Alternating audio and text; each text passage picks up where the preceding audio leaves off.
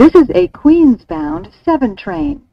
The next stop is Times Square, 42nd Street. Hello，欢迎搭上七号车，我是一哥江一昌。在接下来半小时，我们将带你从曼哈顿到法拉盛，从美国到台湾，用我们独特的经验来跟各位分析每周半个街发生的大小事，希望带给大家一趟丰富的旅程。好，今天加入我们讨论一样是我们主持人阿 Z，阿 Z 你好，一哥各位听众大家好，希望大家过得好。我们今天录音的时间是呃七月一号，那当然台湾是晚上，那阿 Z 现在是白天。不管不过不管怎么样，就是七月一号。那七月一号呢，其实对大都会队来说是个非常特别的日子啊，大到其实连大都会的大老板 Steve Cohen 都发了推特来庆祝。他就说：“我终于可以花钱了吗？” 他说：“呃，今天是他 favorite day of the year，是他最喜欢的一天哦。”好，不要卖关子，阿 Z，今天是今天对于大都会来说是个怎么样特别的日子呢？今天是 Bobby Bonilla Day，Happy Bobby Bonilla Day 哦，Bobby Bonilla Day 快乐。嗯，我真的觉得新一代或者是就两千年以后才开始看球，球迷应该不知道这号人物是谁。嗯，我觉得真的，对，他大概就是我们开始看球的那个年代吧。其实差不多，差不多。因为我稍微查了一下，他大概就是九，他的活跃年代大概就是九零年代。那当然，他有跨越到两千年，然后两千零一还两千零二的球季。不过在那个时候，他其实就已经慢慢淡出了啦。那其实巴比博尼亚在他的生涯来说，一直是一个我觉得还不错的打者。我稍微查了一下，他生涯打击有到两成八哦，而且他的生涯全垒打有两百八十七轰哦。嗯，对。那呃，为什么会有这个巴比博尼亚 Day 呢？其实就是因为呃。他的生涯待过呃，包括白袜、精英，那生涯最后是红雀，那中间也曾经两度来到了大都会。那就在他第二次加入到大都会呢，月末就是一九九九年到两千年这个球季。那那个球季他可以说是非常惨淡呐，哦，非常惨淡，就是说，而且好像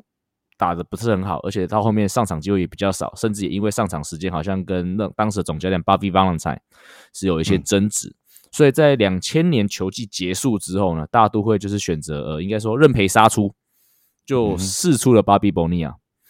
哦，那我们知道，因为美国的合呃美国戴蒙的合约都是保障约嘛，嗯，对，所以我记得那时候呃，如果试出巴比博尼亚，他大多是必须要支付巴比博尼亚剩余的呃，应该是五点九 million，就是约莫就是五百九十万的这个剩余薪资啊。嗯哼，对，可是当时大都会老板啊，就是。W i l p o n 家族呢是没有选择这样做，他选择怎么样呢？他选择是呃所谓的 defer payment。其实 defer payment 在近年来并并不会不常见哦，包括其实 Max Scherzer 啊，我看他现在在大都会嘛，但他其实现在一直到二零一八年哦，他都可以领到国民队的钱。哦，对，基本上就是球团呃，他们可能。想要签下大牌明星，他们也许呃，在这样子让他们用这种 defer payment，就是延迟付款或分期付款的方式，先享受再付款嘛。这个其实很美国啊，就是什么事都可以贷款。你要看你的 credit score 好不好啊？对，那所以这个我那时候 w i l p o n 家族就选择就是呃呃，从二零一一年开始哦，一直到二零三五年，每年他要支付给巴比伯尼亚多少钱呢？大概是。一百一十九万美元，对，所以然后从二零一一到二零三五，也就是差不多二十五年的时间，他必须要支付这一条钱，所以最后总额大概会支付到巴巴比伯尼亚两千三百多万哦。那你就会想啊，为什么沃尔庞家族会愿意这样做？就是本来只要付他，如果你二零零一年当下付他钱，你只要付他五点九五百九十万，可是最后为什么要这样用延迟付款，然后付他付到两千三百多万呢？哦，那这个我查了一下。啊，我不知道你有没有查到，但是那个时候呢 w o r p o n 家族正在进行一个非常大的投资案，而且这个投资案如果成功的话呢，可能会让 w o r p o n 家族赚进大把的财的财富。好，那所以说他们选择在那个时候把他们可可以挪用的资金留在比较重要投资案上面，所以才选择了这个延付延迟支付巴伊伯尼亚的薪资。那阿斯，你你知道他们这个投资案的这个负责人是谁吗？不知道。好，他们投资，所以这时候那时候 w o r p o n 投资的这个这个标的哈，这个这个案的负责人叫 Bernie Madoff。哦，难怪，就被就等于解释一下什么是对，解释一下什么是 Bernie Madoff 的事情。就大概就是那个二零零八年前后之后吧，就是之前呢，反正就是他骗了一堆钱呢，反正就有点像那个老。对啊，对啊，对啊，就是老鼠会那种感觉啊。啊，反正就是就可以把它想象成威尔庞家族就是被一个骗图骗的，就可以想见应该就血本无归啦，是对吧？等于就是他们原本以为是精算到不行，结果到最后是血本无归啊，是很愚蠢啊，拖到拖到连裤子都不剩。对啊，所以我记我的印象中啊，因为那段时间我还在还在纽约嘛，所以是还蛮支持，就是很很关注大都会。然后我记得那个时候大都会球迷都会把 w o l p o n 家族，包括 Fred Fred w o l p o n 嘛，其中一个嗯老板，我们都会叫 Fred Coupon。对，就是因为如果那个听众知道 coupon 就是折价券嘛，那美通常美国通常会收集折价券，大概就是家庭主妇，所以而且收集折价券这个行为基本上是贪小便宜的行为，所以就是要他 free coupon 借由这样来调侃他，就表示说他是一个呃，到因为那时候已经很穷了，所以就是必须要斤斤计较啊，呃，对。啊，我要纠正一下你刚刚讲的，你刚刚讲说从二零一一年到二零三五年，大都会大概支付那个巴比伯尼亚两千三百万，没有啊，好像是接近三千万，哦对啊。等，于说这二十五年他没有替大家都会打一场球，他就可以进账三千万。但是大家必须想，刚好也跟时事结合，就最近一两年通膨非常严重，所以就是他这些计算都是把日后这些通膨，就是物价上涨这些东西有计算进去，所以才会也那个 defer payment 会给那么多钱。嗯，对啊，所以我觉得其实如果你单单看这个金额或这个数字，其实我不觉得是最愚蠢的啦，因为其实我觉得愚蠢的合约大有人在啦，包括其实呃 Chris Davis 的合约，我觉得是非常愚蠢啊。那 但是我觉得这个，但是我觉得这个 Bobby Bonilla Day 会那么被大家去记得啊，主要就是因为那个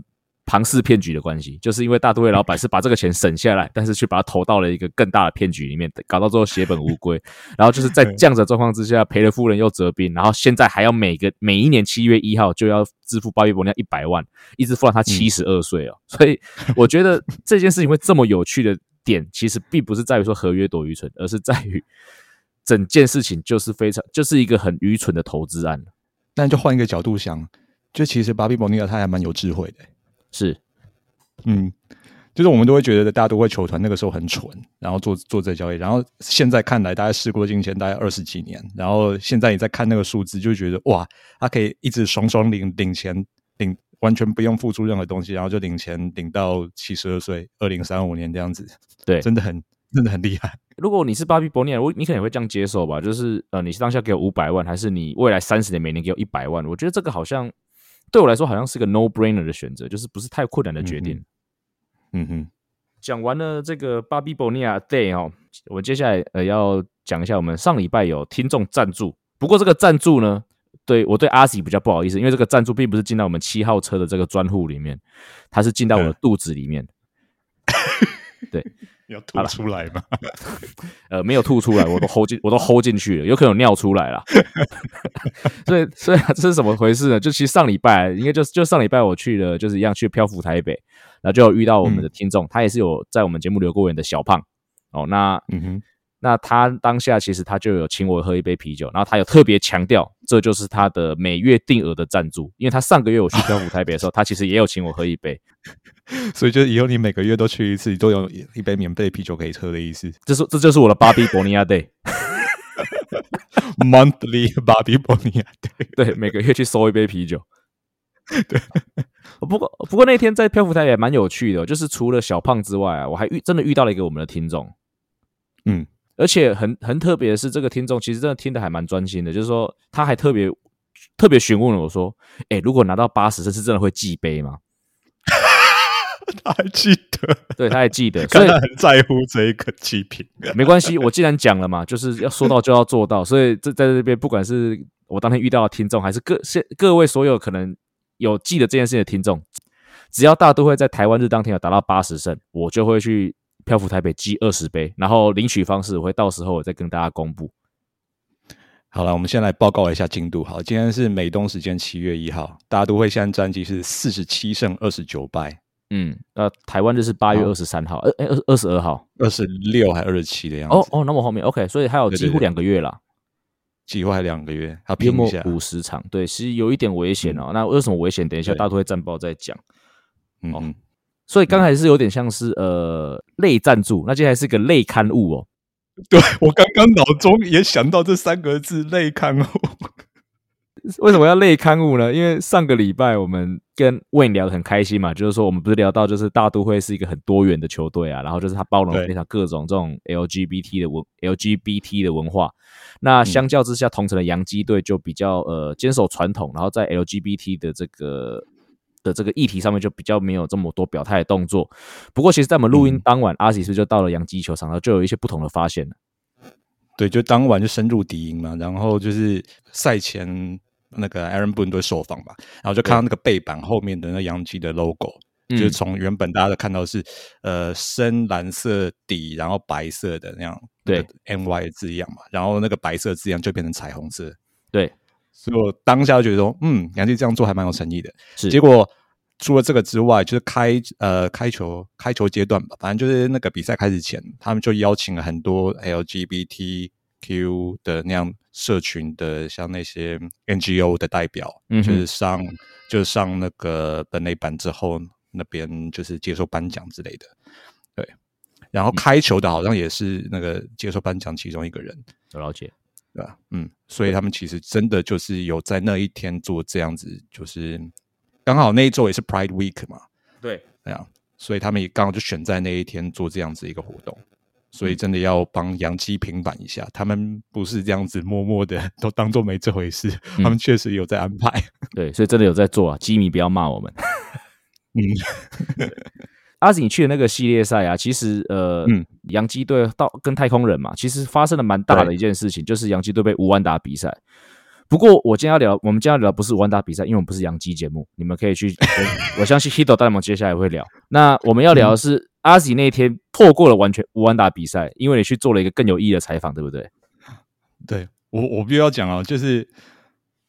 呃，我做完采访隔天，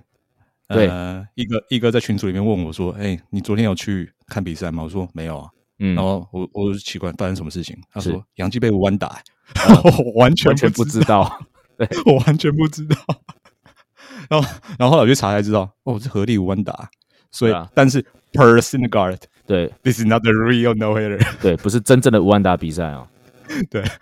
好了，反正就言归正传，就是我上个周末礼拜五跟礼拜六就是原本都休假，所以我原本休假的话，我原本就不会去排去球场，因为嗯。就想说要要要跟工工作就是切割一下，对。啊，就但是上个礼拜五跟礼拜六还是工作的，那个时候其实对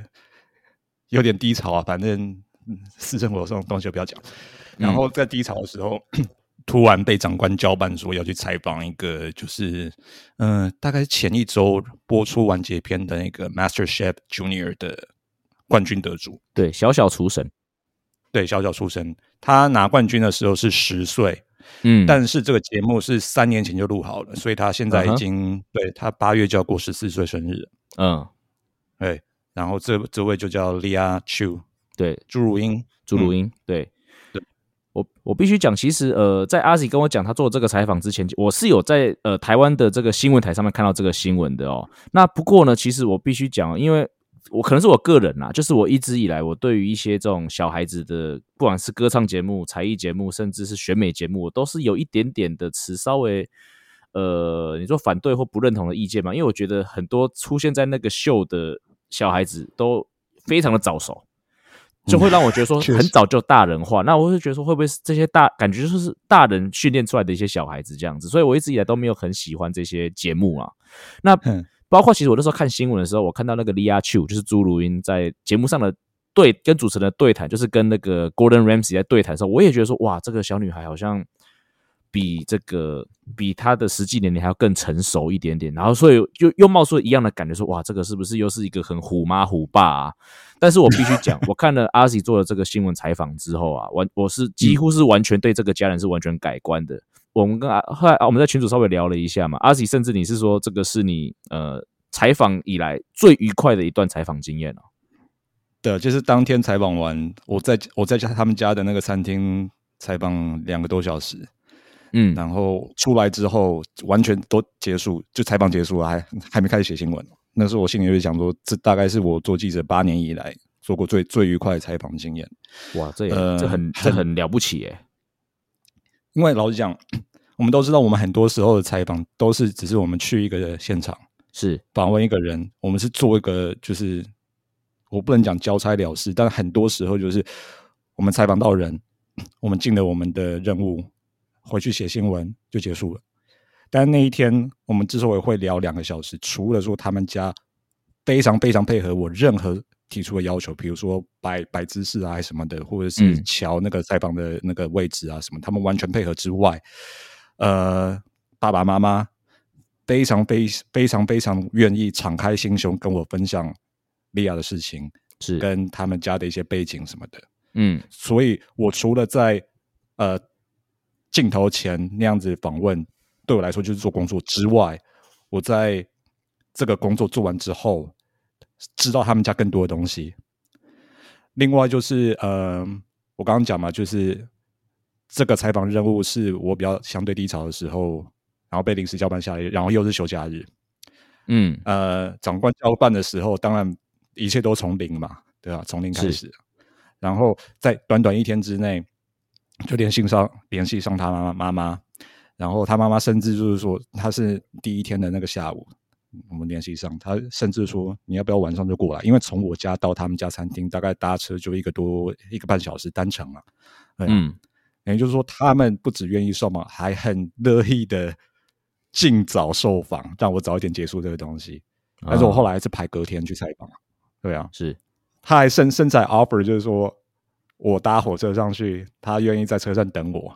然后哇真的是很亲切愿意载我非常一程到他家餐厅。这是做餐饮就是服务业的精神，的服务到家。对，因为大概从车站走到他们家餐厅，大概就十三分钟左右，走路十三分钟对一个纽约客来讲是根本是小事。对啊，是根本一对啊铁小菜，这种完全没问题哦。但是他他还是 offer 这样做，所以就很很暖心啊。嗯对啊，原本我接触到这则新闻的时候，看到外电的报道，大家就讲台艺。我们那个内心的印象中，对台艺可能就是非常非常非常的美国化，林书豪。但他们家不是。就就连林书豪他家，他爸妈都都都应该都不算太美国了。好，言归正传，反正就是他们家他爸妈大概就是二零零五年在台湾结婚之后才，才又回到美国发展。他们是在美国求学认识的，嗯。哎呀，所以以这样子的那个时间的这样段来讲，他们其实很相对后期才到美国的，而且他们在美国基本上是没有家人的，他们家人都在台湾，嗯。所以也因为这样的背景，他在教导小孩方面会很在意的一点，就他爸，尤其是他爸爸非常强调，就是他很在意一点，就是他觉得孩子跟台湾这个根不能断。嗯所以他在家里，就是我相信很多就是那个在在美国养养小孩的那个台湾台湾的台湾人啊，他们在家里可能都会这样子，就是会尽量跟小孩讲中文，对，就跟小孩交谈的时候会尽量讲中文。甚至有的还讲台语，对呀，对呀，对呀。但是很难免，就是小孩在学校都跟同学全部都讲英文啊。他们他们回到家，老爸老妈跟你讲中文，他们也知道说我讲英文，你们明明就听得懂，你们为什么要跟我讲中文？嗯哼，但如果不这样讲的话，真的小孩子中文很快很快没有练起来的话，很快就是淡忘啊，甚至不会讲。对，再加上说，他们家因为家人基本上都在台湾，所以在 COVID 之前，他们每年夏天都会回去台湾待嗯整整一个暑假，不是只有待几个礼拜而已，而是待满一个暑假哦。嗯对啊，所以他们对台湾的感情是，即使生活现在基本上都在这边，但他们对感台湾的感情是很深厚的。嗯这些东西都是我去采访完，跟他们这样深聊之后才得才得到的。对，虽然得到这个采访任务是我百般不愿的，我抗拒很久，是也太远了但是，到最后的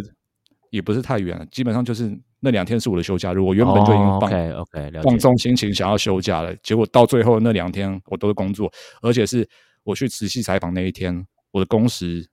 是远远超过八小时那样。嗯。因为我我必须出门搭车去他们家，回家之后要整理嗯整理整理思绪，整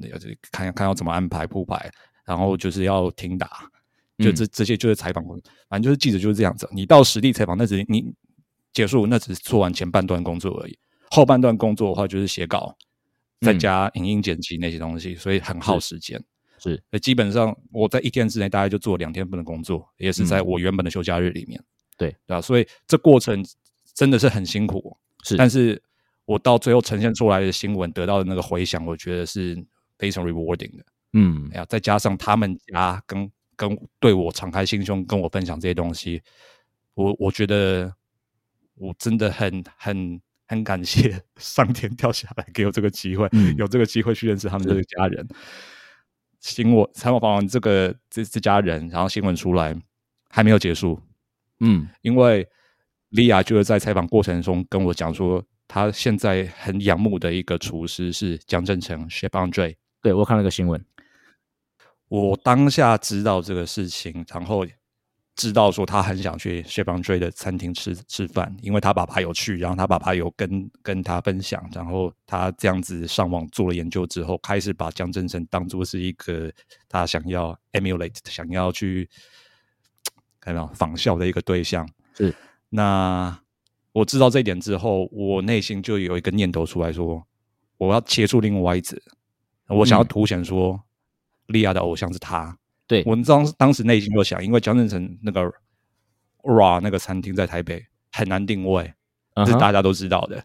我当时想说，如果我能新闻能产生一些影响力，让江正成能看到，说不定他们家有机会就是变成江正成专门去服务的一个座上宾。嗯哼，OK，结果我的新闻出来之后，呃，到了这个礼拜一吧，对啊，江正成就透过他的助理联系我们中央社，想要转达，就是说，如果明年就是朱家回台湾，他们很乐意的邀请他们全家人去他的餐厅用餐，哇，我现在鸡皮疙瘩跑起来了耶！真的，嗯，而且我觉得我更难忘的是，我知道这个消息之后，我当天早上先打给他妈妈，嗯，先告诉他妈妈这个消息，他妈妈那个一开始已经不不可置信了。然然后他就跟我讲说：“哦，莉亚莉亚还在睡觉，等嗯他那个睡觉起来的话，再跟他讲。嗯哼，然后大概隔了一个多小时，莉亚起床，就他妈妈打打电话过来，然后莉亚接接过话筒。我当下我才知道，他妈妈没有跟他讲，是从我的嘴巴里面亲口跟莉亚讲。嗯哼，这有点像是说那个赛扬奖得主，然后接到电话，然后得知说那个哦你是今年赛扬奖那种感觉。我比较 我我觉得比较像是你跟你是总教你是总教练，然后你亲自跟他宣布说那个一个潜力新秀要上大联盟的感觉。对，真的，我当下真的就是，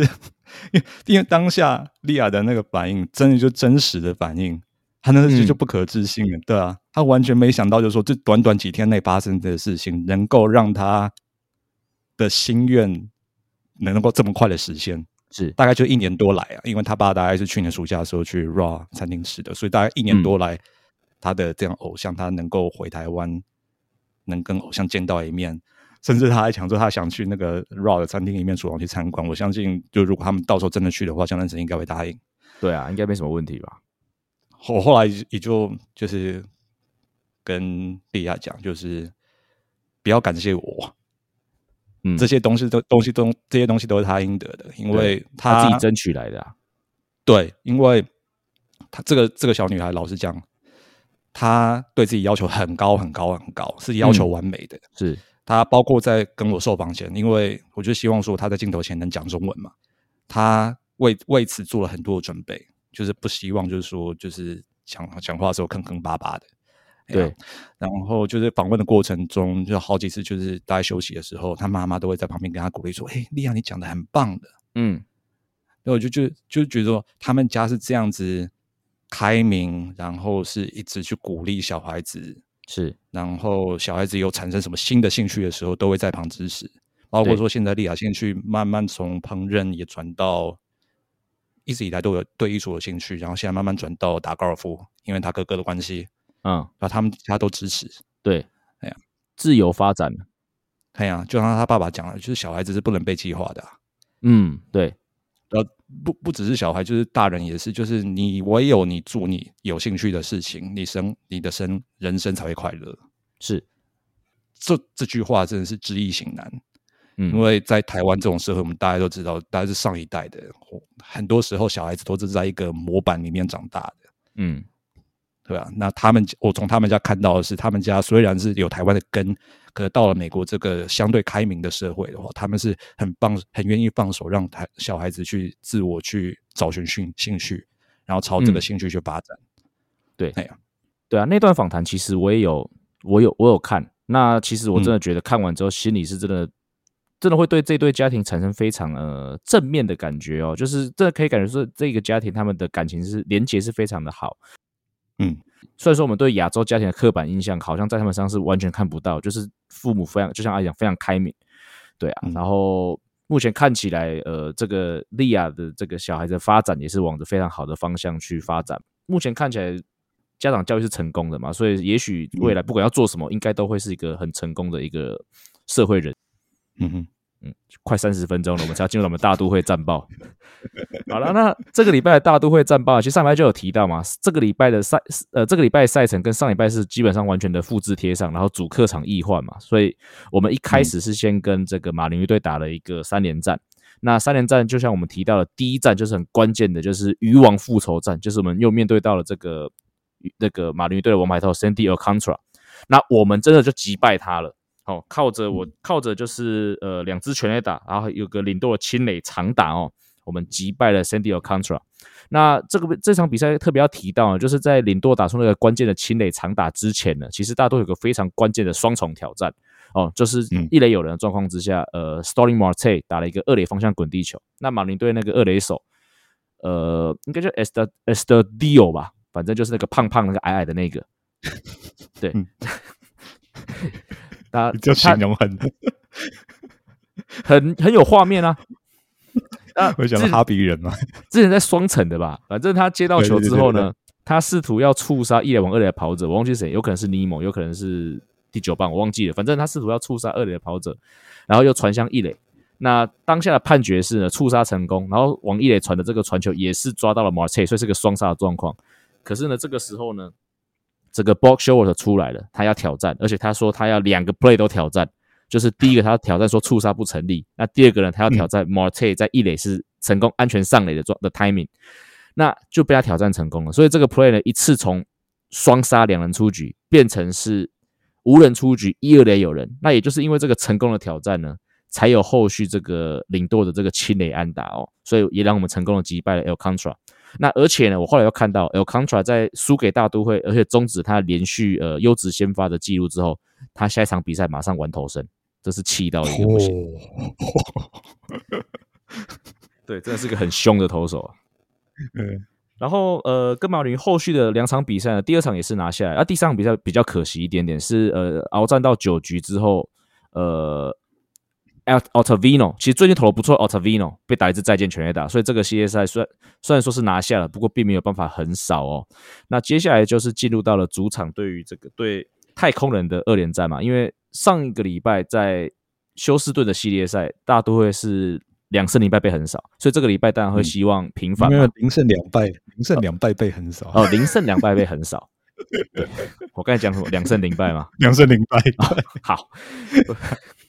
对，那这个礼拜不习惯哦。对，很不习惯零胜两败。今年呐，今年对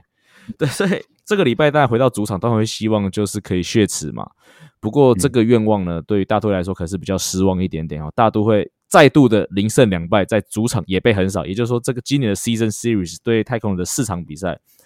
我们是零胜四败，被太空人直接狠狠的横扫哦。那同时也因为这两场横扫，再加上对马林的第三场输球，所以大都会也吞下了本季的第一次的三连败哦。这个系列赛呢，阿信，你说你有去到其中一场吗？应该就是 Justin Verlander 投的那个第三、第二场，对不对？对，对对对，就是。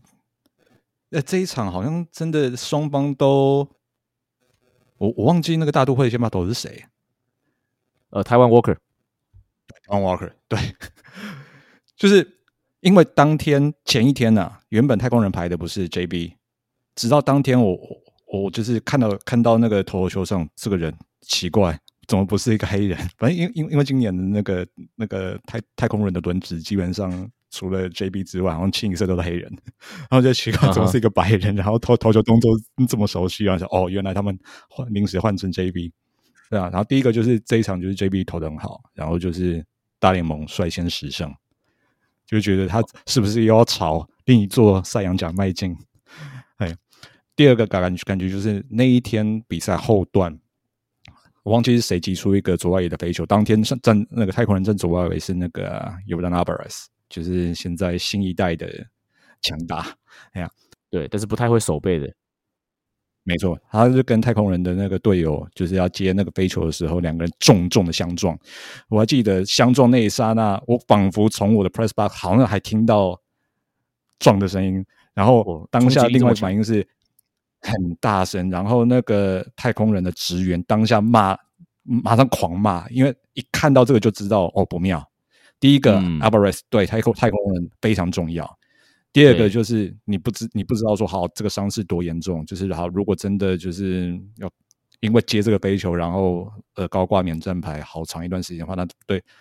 非常不值得，因为这真的就是一个有点像鸟飞那种感觉。是，然后我的感想其实不是这个，而是说 Alvarez 就是接这个飞球，然后相撞倒地倒了好长一段时间。将近五分钟，几乎都没有没有动没有动静。之后他是被那个 cart，就是那个车，有点像那个啊高尔夫球车那种再下场。对，就是预防啊，怕说他有脑脑震荡还是怎样。好，在这过程中，梅子 City Field 基本上是安静无鸦雀无声的。对，等于给予受伤球员一个尊重吧。对，这就令我想到今年四月，呃，笑脸人迷的逆袭。对。没错，我笑到那个洋基球场去打，然后那那一天是那个 Steven 矿接一个左外野，对，接一个左外野的深远的飞球撞到全垒打墙，然后也是倒地。那个时候杨左外野杨基米部分杨基米的那个反应，直接在旁边那个奚落啊叫好啊叫他不要起来啊，对啊，然后甚至赛后他们还朝场内丢东西，只是因为不爽，就是说其他那个笑脸人的外野手当下去跟那个球迷理论，哎呀，嗯。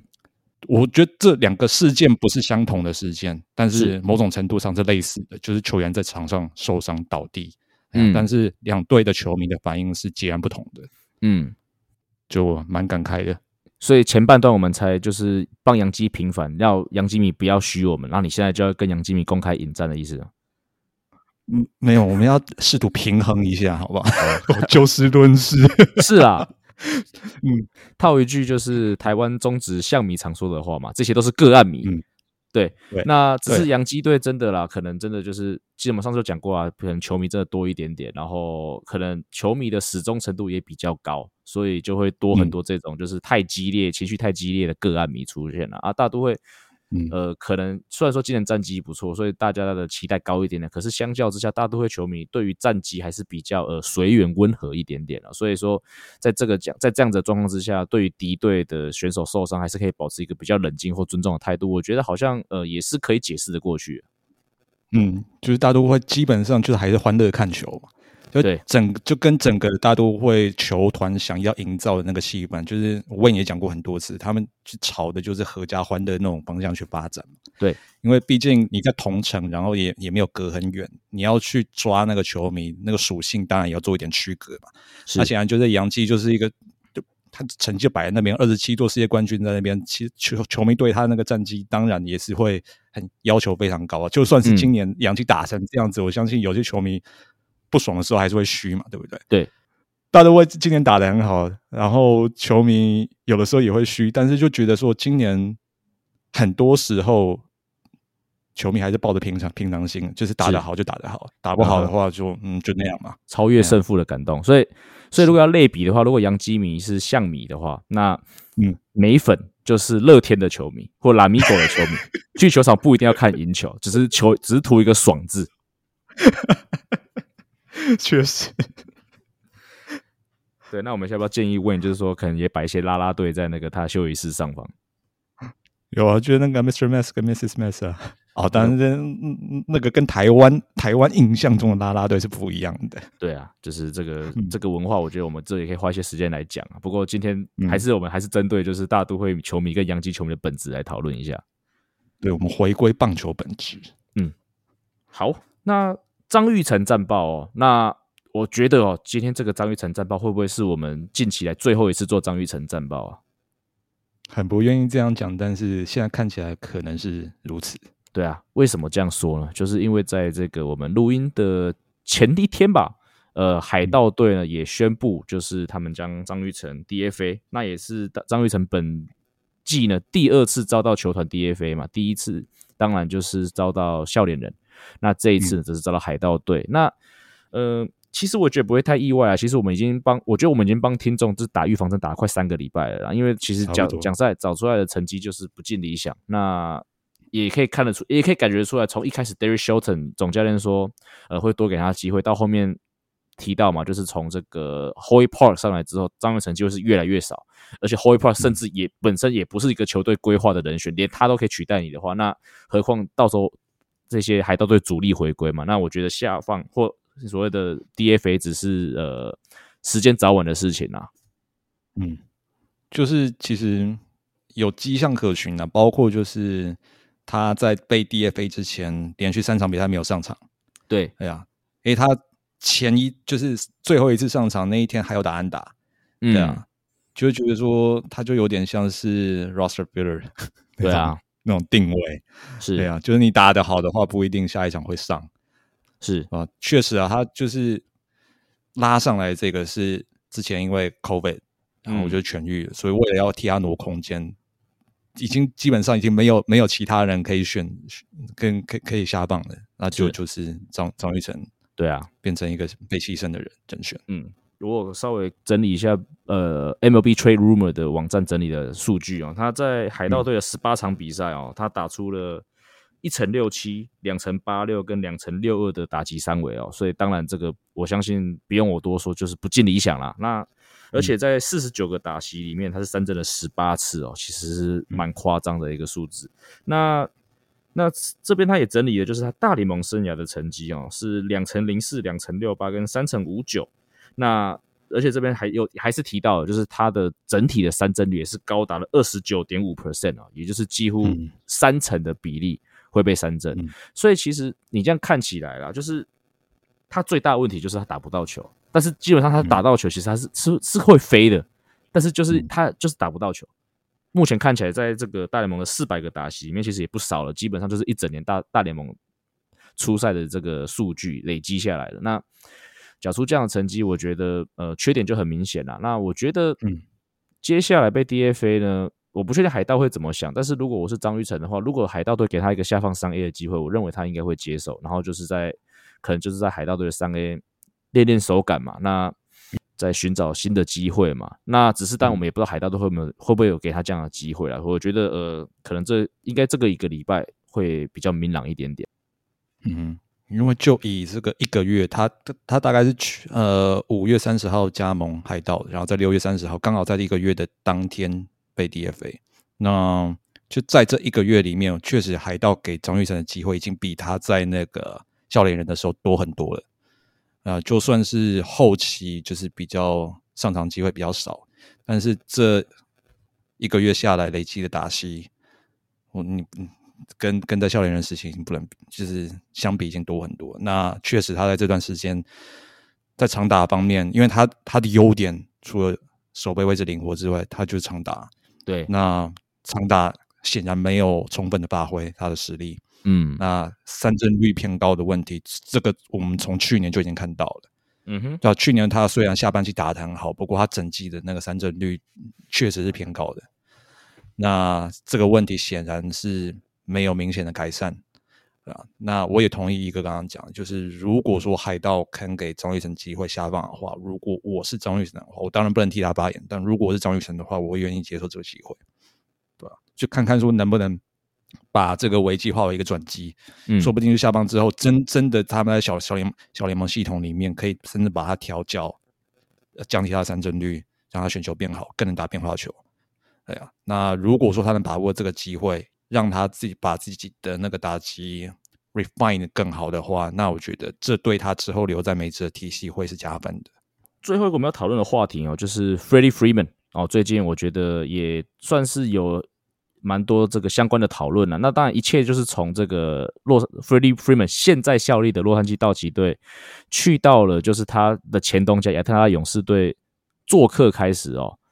嗯，毕竟去年勇士队是拿下了世界大赛冠军嘛，所以当下当然可能会有一些什么，包括的冠军戒指的仪式啊。那当然，Freddie Freeman 回到老东家，当然会有很多一连串的访问嘛。那我觉得阿 Z 一开始就有先传，就是 Freddie Freeman 在接受访问的时候，他应该可以用痛哭流涕来形容吗？真的真情流露到我不知道该说什么。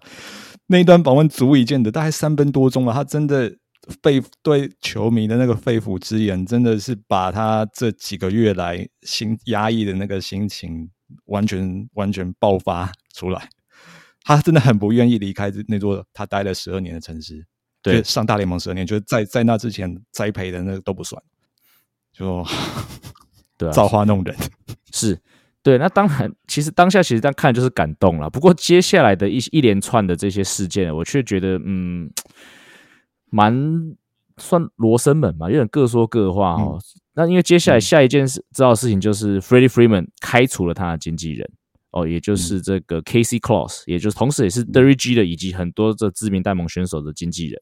那在开除之后呢，当然很多人的矛头就是指向说，就是因为当初在这个经纪人在 handle Freddie Freeman 签自由球员签约的时候呢，就是。可能相对的，对于勇士队的姿态摆得太高，导致最后他跟勇士队的续约是破局，那也让 Freddie Freeman 只能跟道奇队签约。用只能跟道奇队签约，感觉是一个很怪的事情。对，对，你这样讲，道奇的老板跟球迷、球员作何感想？这我等下会讲。我在群组分享一段 Kershaw 的这个谈话，这我等下这个我最后留在最后再讲。那那当下甚至还有还有媒体是指出说，就是。这个经纪人是没有把勇士队的 final offer 提报给 Freddie Freeman 的哦。不过这个消息哦，其实很快就被这个 Freddie Freeman 的经纪人呃 shut down，就是否认，就是他严正否认说，呃，他要隐瞒任何来自任何球队的报价这件事情。那我想他要做这件事情也非常合理嘛，因为这个是一个经纪人的基本道德。如果你连这个都做不到的话，你根本不用当经纪人了哦。嗯，整件事情呢，我的看法是这样啊，就是呃。可能说这个 Casey Claus 他应该也知道 Free Freeman 是很想要去勇士队，但是当然在想要去勇士队的前提之下，他也不希望 Free Freeman 去迁就一个比较低的合约，所以说可能他的谈判手段是用一个比较强硬的手段。那可能也就在那个 moment 呢，勇士队对于能不能续签 Free Freeman 产生了一点怀疑的那个 moment，刚好 Matt Olson 就是运动家队 Matt Olson 在兜售。那可能，那也许在那个兜售期间，也许那时候的潜在买家不止勇士队一家，所以可能迫使勇士队在那个当下反而要做出一个决定，就是到底我要换一个，我现在就可以换到了欧森，还是继续去跟一个我不一定可以签下来 Freeman 继续谈约？所以勇士队很明显是选择了前者，那就是做了一个很艰难，对勇士队我相信也是艰难的决定，因为至少对他们球迷层来说是艰难决定，就是。选了我当下一定可以确确定拿到的欧森，那就放弃了 Freeman。那我觉得也就是在欧森签下来之后，其实在当下数字多少完全就无所谓了嘛，因为不可能有两个一垒手啊。嗯哼，就 writings on the wall，就是对，基本上欧森到勇士之后，大家就木已成舟，就是只是 Freeman 何时走的问题了。对，那我的感觉是。从我们现在看到 Freeman 回到亚特兰大的主场的那样反应，我相信当时就算亚特兰大想要就是压低价钱，或者怎怎样压，就是想要压低价钱留他，我相信 Freeman 都会接受这个 hometown discount，他不会想走，对啊，但是经纪人还是要去把不会这样想，利益还是要最大化。你要在勇士没关系，可是我要那个，啊又不是每个选手都是那个。那个 Ramirez，那这样我就是想到一点，就是 Freeman 他有没有把他这样这么迫切、这么急切想要留在勇士的心情告诉他的经纪团队？嗯，就是无论如何都要留在勇士。对，如果经纪团队知道的话，也许姿态不会摆的那么高。嗯，啊毕竟就是说，你经纪人，呃，终究你都是要为你的客户服务，你的客户就是你的球员。对啊，就是让球员爽是很重要的，球员才是经纪人老板啊。对啊，看那个征服情还是 Jeremy 怪人那部电影就知道啊。Help me help you，Yeah，就是钱虽然很重要，那款很重要。对，但是那个球员爽不爽，那才是那才是 bottom line。对啊，那今天的结果就是 Freeman 不爽。对，哎，这个不爽显然是就是好几个月下来都是一一一一直埋埋藏在心里。就算说他今天穿的是道奇队的球衣。都感觉有点隐约的感觉，是他好像不太这么愿意待在这座城市为这这支球队效力。看他在亚特兰大那样反应就知道，我觉得真的就是看在道奇队的高层球员职员里面，我觉得会很不很不是滋味。对啊，讲到这个啊，就是我刚才就要讲了嘛，就是我们在我们录开录之前，我还特别找到了一个 quote，这个是 Kershaw 在跟亚特兰大，呃，他是跟亚特兰大 Journal Constitution。我不确定这是嗯哪一家媒体，总之就是亚特兰大一个在地媒体。这 现在是科小在讲 Freeman，他说 Freeman 很明显的是我们一个很重要的一个这 contributor，就是他是一个很重要的一个贡献的一个选手哦。那嗯哼，他接下来说，那他下一句说，我希望我们不是他的第二 second fiddle，second fiddle 要怎么解释比较好啊？我我想到的是那种男女感情那种，好像是对啊，就备胎备胎被迫亲备胎，对嗯对，备胎。然后他说，呃，然后他接下一句说，It's a pretty special team over here too，就是我们也是个很特别的球队。就是他说，当然了，钱很多啊，而且会赢球，而且会赢球啊，是啊，是啊，是啊，对啊。嗯然后最后他是说，呃，I think whenever he gets comfortable over here, he will really enjoy it。其实我觉得，当然讲话是非常温和的口气，但是我觉得其实他也是在稍微给 Freeman，、身为一个道奇队的老大哥，他也是稍微在给 Freeman 一个下马威哦，就是说。嗯，不要再跟你的旧情人眉来眼去了，你已经在这里了，嗯那你就想，你还是要想办法在这边自在吧。毕竟我们还是现在跟你穿同一件球衣，要必须去奋斗的的队友吧。是啊，我觉得可能需要时间沉淀啊，就是他可能这这过去几个月来，可能都没有似乎真正的放下。那我觉得可能就是经过这一季啊，或者是怎样的，我觉得他会以他对一支效力的球队这么忠诚的这样子一个特质来讲，我我相信他往后几年待在道奇，应该是会会是很愉快的。看起来道奇本来就是一个算是 well run organization 嘛，就是不管论传统，论他们愿意革，嗯论论他们对于待对球员的待遇，甚至论他们在球员发展的一些这种球员发展的一些进步，我觉得都是一个应该算是一个非相对非比较好待的球团啊，所以。所以我觉得 Freddie Freeman 就像阿 Z 讲的，就是未来这几年在道奇队，呃，一旦他像科小讲的 gets comfortable，应该还是会成为就是道奇队在往后几年争冠的一个非常重要的一块拼图哦。嗯哼，好，以上就是本节内容。如果你喜欢我们节目的话，记得按下订阅。同时使用 Apple Podcast 的朋友，也请你帮我们五星推爆。我们今天节目就到这里，We're out of here。We're out of here，各位听众，我们下周见，Happy Bonilla Day，Happy Happy Bobby Happy Bonilla Bonilla Day。Day。